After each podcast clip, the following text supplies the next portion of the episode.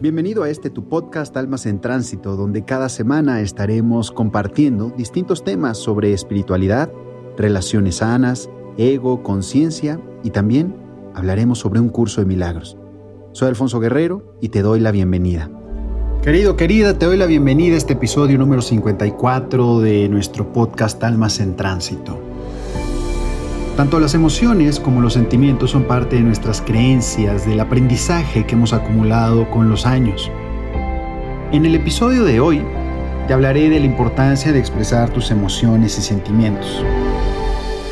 Las emociones y los sentimientos son las respuestas de los seres humanos ante los estímulos que pueden ser táctiles, auditivos, visuales, gustativos y olfativos que percibimos de nuestro entorno. Sin embargo, Ambos son diferentes, pues las emociones son respuestas biológicas y los sentimientos son respuestas psicológicas. Las emociones son alegría, tristeza, ira y miedo, mientras que los sentimientos son amor, odio, pérdida y felicidad, todos asociados a tus vivencias, experiencias, formas de vida y referentes familiares. De acuerdo con tu experiencia, habrás aprendido a reprimir, ocultar, solapar o fingir tus emociones y sentimientos. Pero, ¿No expresar lo que sientes es sano? No somos robots, es inevitable sentir. Muchas veces, a causa de los estereotipos, ocurre que reprimes los sentimientos por no parecer sensible o débil, sin tener conciencia de que estás coartando tu propio derecho a sentir. Tienes derecho no solo a sentir, sino a expresarlo. Ahora bien, Expresar tus sentimientos no significa que te quedes anclada eternamente en lo que te tortura o viviendo en el pasado, pensando en un eterno ritornelo del que no sabes cómo salir.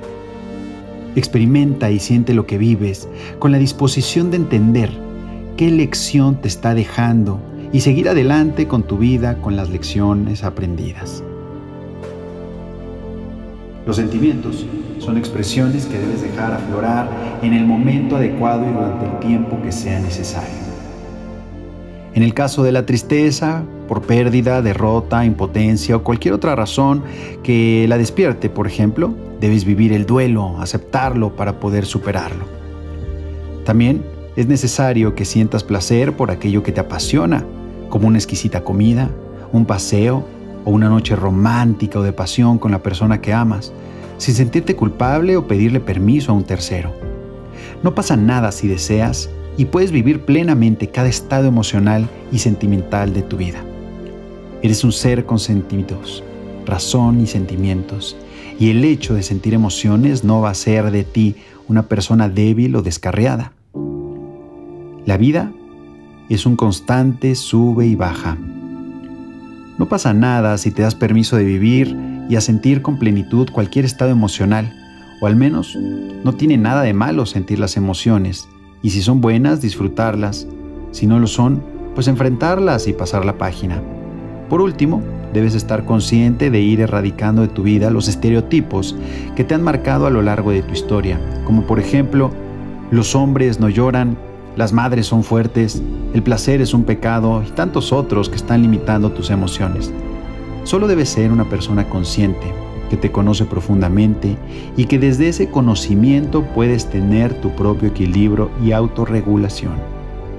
El derecho de hacer lo que desees con tu vida no puede tener condiciones de ningún tipo.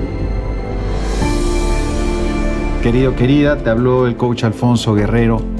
Nos vemos en el próximo episodio de este tu podcast Almas en Tránsito. Estoy deseoso realmente deseoso de escuchar tus comentarios, de qué quisieras que hable en los próximos episodios. Cuéntame, cuéntame.